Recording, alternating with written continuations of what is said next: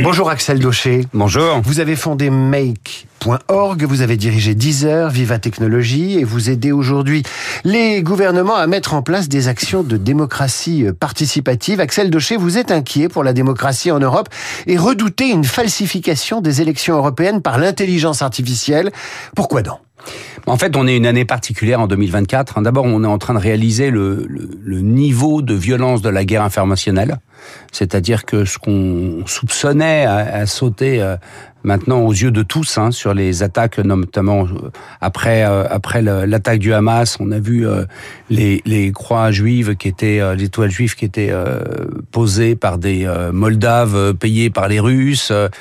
tous les médias traditionnels sont attaqués aussi. Donc on est à un niveau de guerre très fort. on n'est pas belligérant sur le sol ukrainien, mais en guerre informationnelle, on est en guerre.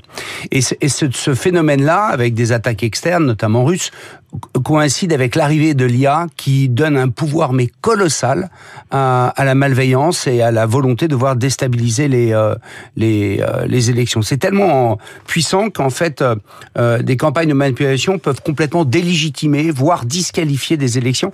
Il y a deux mois, il y a eu les élections nationales en, en Slovaquie.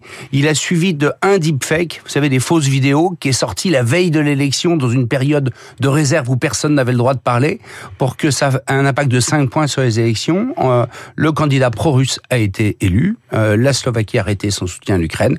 Et le deepfake a été, euh, a été maintenant prouvé comme étant d'origine russe. Donc on se retrouve à un, un, moment très très très très dangereux. et surtout à la veille des élections européennes, qui sont des élections fragiles parce qu'en fait assez peu incarnées. Il y a un risque qu'on se réveille en mois de juin en se disant, bah finalement tout ça, ça veut plus rien dire du tout.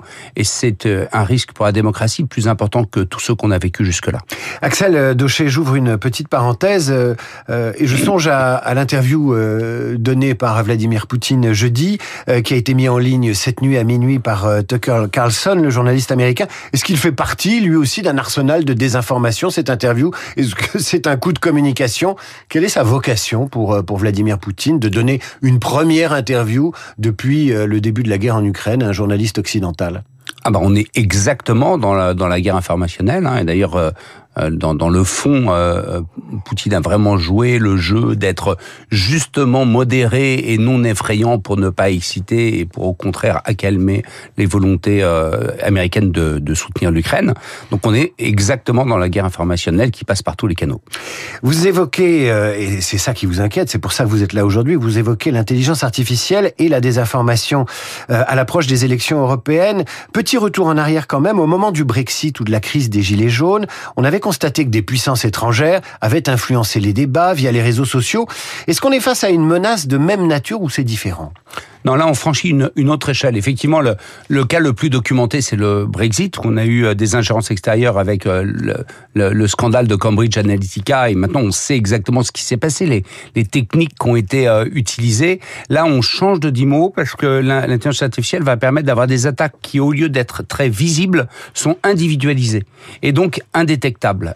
et c'est ça qui est particulièrement dangereux dans les dans les années qui viennent. Surtout que l'année 2024 est particulière. Il y a eu 70 élections nationales. Euh, la semaine prochaine, le jour de la Saint-Valentin, une élection en Indonésie avec 200 millions de personnes. Au total, il y a 2 milliards de personnes qui vont être convoquées. Donc, on se aux, urnes, je veux dire, c'est que euh, ce risque arrive au moment d'une année qui quasiment historiquement est l'année où il y a le plus d'élections. Danger maximum. Axel Daucher, votre métier aujourd'hui, c'est de vous servir des technologies et d'Internet pour euh, aider les institutions, les gouvernements, les collectivités à engager des processus de consultation, de participation démocratique. Euh, comment ça marche? Comment, euh, comment on influence avec l'intelligence artificielle? Comment on trouble un processus démocratique? Alors en fait, il y a, a d'abord une stratégie de ciblage. Hein. elle est assez simple. C'est qu'on on attaque les modérés et on, et on fait en sorte qu'ils pas voter en, en leur expliquant que tout est pourri et que ça sert à rien. Et ensuite, on attaque les extrêmes en les euh, hystérisant par les euh, arguments de la partie adverse. Donc euh, ça, c'est la stratégie de contenu, je dirais. mais là, avec l'IA, ce que ça permet de faire, quand on a cette stratégie-là, c'est d'une part, ce que j'évoquais, c'est une individualisation des fake news. Et donc, au lieu d'avoir des fake news qu'on pousse énormément, on multiplie par un million de fake news parce qu'elles sont générées automatiquement par l'IA et postées automatiquement par l'IA. Et donc, ça devient non seulement indétectable, mais beaucoup, beaucoup plus efficace. Et deuxièmement, c'est les deepfakes, c'est-à-dire ces vidéos qui euh, euh, donnent vraiment l'impression que quelqu'un a dit quelque chose dans telle situation et qui sont complètement fausses et sur lequel l'œil humain n'est pas habitué. Dans dix ans, on saura que ça ne veut pas forcément dire quelque chose. C'est pas le cas. Euh, et d'ailleurs, euh, je vous ai parlé de la Slovaquie, mais les primaires américaines ont été attaquées, les primaires républicaines. Euh, récemment, les élections au Pakistan pareil, et puis je l'évoquais, l'Indonésie bientôt, on est vraiment dans, dans des mécanismes extrêmement professionnels. C'est pas c'est pas deux trois gars qui avancent dans le coin, c'est une machine de guerre et, d'ailleurs c'est un arsenal de guerre qui est en place. Euh, les gouvernements européens ont-ils pris euh, conscience du, du danger? Sont-ils armés pour mettre en place ce que vous appelez euh, un bouclier démocratique? Alors conscient, oui, c'est-à-dire personne ne dit mais non, il n'y a aucun risque, etc. Mais pas conscient au point de prendre la mesure du sujet et de prendre les actions correspondantes. Je pense que d'abord ils savent pas comment, parce que honnêtement, euh, on est un peu la poule devant le couteau face à ça. Et, euh, et deuxièmement, je crois qu'il y a aussi une petite euh, euh une superstition, c'est de nommer le problème va précipiter finalement le, le, le, problème lui-même, et donc il y a une, une, situation où tout le monde est conscient, mais personne ne fait rien. Il est vrai qu'il n'est pas facile pour des diplomates ou même pour des responsables gouvernementaux de dire la Russie nous désinforme, la Russie a mené telle attaque ou manipule telle donnée. Euh, pour euh, pour influencer les, les, élections. Alors, dans la perspective de ce scrutin européen, euh, que préconisez-vous pour qu'il se déroule dans de bonnes conditions? Alors, nous, on est on travaille avec toutes les institutions européennes et puis plusieurs gouvernements depuis longtemps, donc on est un peu au cœur du sujet. Euh, on est au cœur de l'IA, donc on a rassemblé une coalition euh, d'académiques, d'universités européennes et d'organisations un peu euh, spécialisées. Et on a travaillé sur sur un, un, un, outil particulier qu'on appelle le bouclier démocratique. C'est qu'on s'est dit comment faire pour protéger, quel qu'en soit le coût politique ou le coût financier, les prochaines élections européennes. On arrivé à 10 mesures extrêmement ambitieuses euh, et là, on fait, euh, on a commencé une interaction avec euh, le gouvernement français, le gouvernement allemand, et puis surtout les institutions européennes. Ça va se jouer aux deux niveaux pour leur dire qu'on a un mois pour que ces recommandations se mettent en œuvre, si on veut absolument protéger les, les élections. On va pas lister ces dix mesures, mais la première mesure, quelle est ouais, il y en a, peut-être deux que je vais juste citer. Il y en a une, c'est la fameuse période de réserve. Il y a un certain nombre de pays qui, avant l'élection, on n'a pas le droit de plier des sondages, on n'a pas le droit de parler politique. En fait, c'est une fumisterie parce que c'est, ça veut dire que ça favorise les fake news, puisqu'on a le droit de faire des fake news, mais on n'a pas le droit d'y répondre. Donc c'est, c'est contre-productif à souhait. Bon, bah, on a, on a proposé euh, aux, institutions une, une période de réserve qui inclut les réseaux sociaux. Euh, qui demanderait euh, un, un, poids politique important pour l'imposer, mais légalement c'est possible à travers les dispositions qui sont en place. Ça veut dire empêcher la diffusion de quoi que ce soit sur les réseaux sociaux. Ah oui, alors pas de, euh, c'est pas pour dire c'est une fake news, c'est pas une fake news. C'est pendant quelques jours avant l'élection, tous les contenus politiques, vous pouvez les publier, mais vous pouvez pas les partager. Donc d'un seul coup, donc ça, ça permet, il n'y a pas de problème de liberté d'expression. En revanche, ça déviralise toute tentative d'ingérence pendant quelques jours avant l'élection. Ça, c'est la première mesure. Deuxième mesure. Deuxième mesure, c'est de rendre hyper accessible un outil qui permet de détecter si un contenu est généré par l'intelligence artificielle ou pas. Troisième mesure, c'est un code de conduite forcé à tous les candidats et les partis politiques sur leur manière d'utiliser les réseaux sociaux dans un cadre d'élection. Voilà, il y en a dix.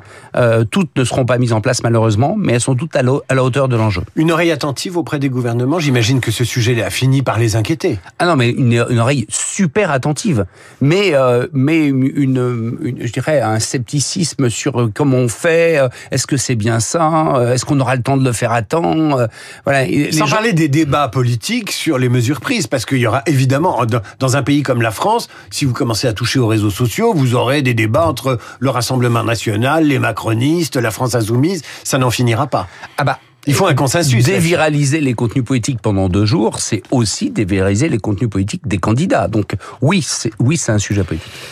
Euh, il y a un autre volet sur lequel vous souhaitez sensibiliser l'opinion et les gouvernants, indépendamment des élections. C'est la façon dont l'IA va modifier l'exercice du pouvoir lui-même. Oui, parce que là, on s'est vraiment concentré sur le processus d'élection électorale, mais l'exercice du pouvoir va être absolument modifier, comme dans n'importe quelle grande entreprise, je dirais. Hein. C'est-à-dire que l'IA change tout, euh, comme on s'y attend. Euh, et là, en, en l'occurrence, euh, ça peut changer tout.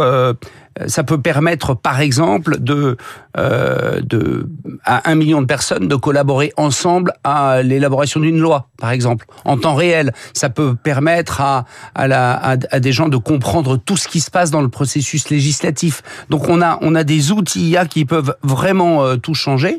En revanche, il y a des vrais dangers parce que l'IA aujourd'hui est biaisé. Euh, ChatGPT, euh, il y a plein de débats pour ça si ChatGPT est de gauche ou pas. Alors ça, c'est un biais d'opinion. Oui, ça dépend des data qui sont rentrés à l'intérieur. Mais tiens, sur la façon de, de gouverner, je vais pas vous demander votre avis là-dessus, mais on a vu des votations dans différentes villes sur trottinette, pas trottinette, SUV, pas SUV, et des gens ont critiqué la méthode, la question, etc. Il y a d'autres méthodes euh, de recours à l'intelligence artificielle pour euh, pour organiser des consultations démocratiques plus efficaces et plus participatives. Bah là, euh, nous notre chance, c'est c'est euh, c'est de faire participer à, à l'élaboration de la politique publique et à la mise en œuvre de la politique. C'est pas de créer un, schéma décisionnaire pour les euh, citoyens à travers des référendums, qui est quand même la démocratie directe, c'est un autre sujet, euh, c'est pas le nôtre. Hein. Euh, mais, euh, mais en l'occurrence, le, fait d'adapter l'IA pour qu'il soit compatible avec la démocratie, c'est un vrai enjeu. Et là, il y a une chose assez notable qui se passe, c'est qu'en fait, on a monté avec le CNRS, avec Sciences Po, avec la Sorbonne, un programme mondial de recherche, hein, avec une cinquantaine de chercheurs issus de plusieurs pays européens et, et américains, mais pilotés et initiés par la France, pour construire des outils IA qui soient compatibles avec la démocratie. Donc c'est une prise de une prise euh, euh, de, de souveraineté absolument gigantesque de la France. Donc c'est vraiment un élément euh, très important. Et dans deux ans, on sera capable d'utiliser l'IA pour la démocratie, mais en la renforçant et pas en l'affaiblissant. Euh, une dernière question, Axel Daucher, euh, fondateur de Make.org. Combien de temps ont les gouvernements européens pour prendre des dispositions par rapport aux élections européennes et pour intégrer l'IA dans leur mode de fonctionnement? Alors, par rapport aux élections européennes, non, il y a un mois. Si dans un mois, il n'y a pas une prise euh, sérieuse euh, des institutions du sujet, euh, bah, en tout cas, on, on, ira, euh, on n'aura pas de bouclier. On ira tout nu aux élections et on verra ce qui se passe. Et on attendra donc les élections présidentielles. Et on, est, et on attend les élections présidentielles. Enfin, le, le risque est important. Hein, six mois après les élections euh, européennes et les élections américaines.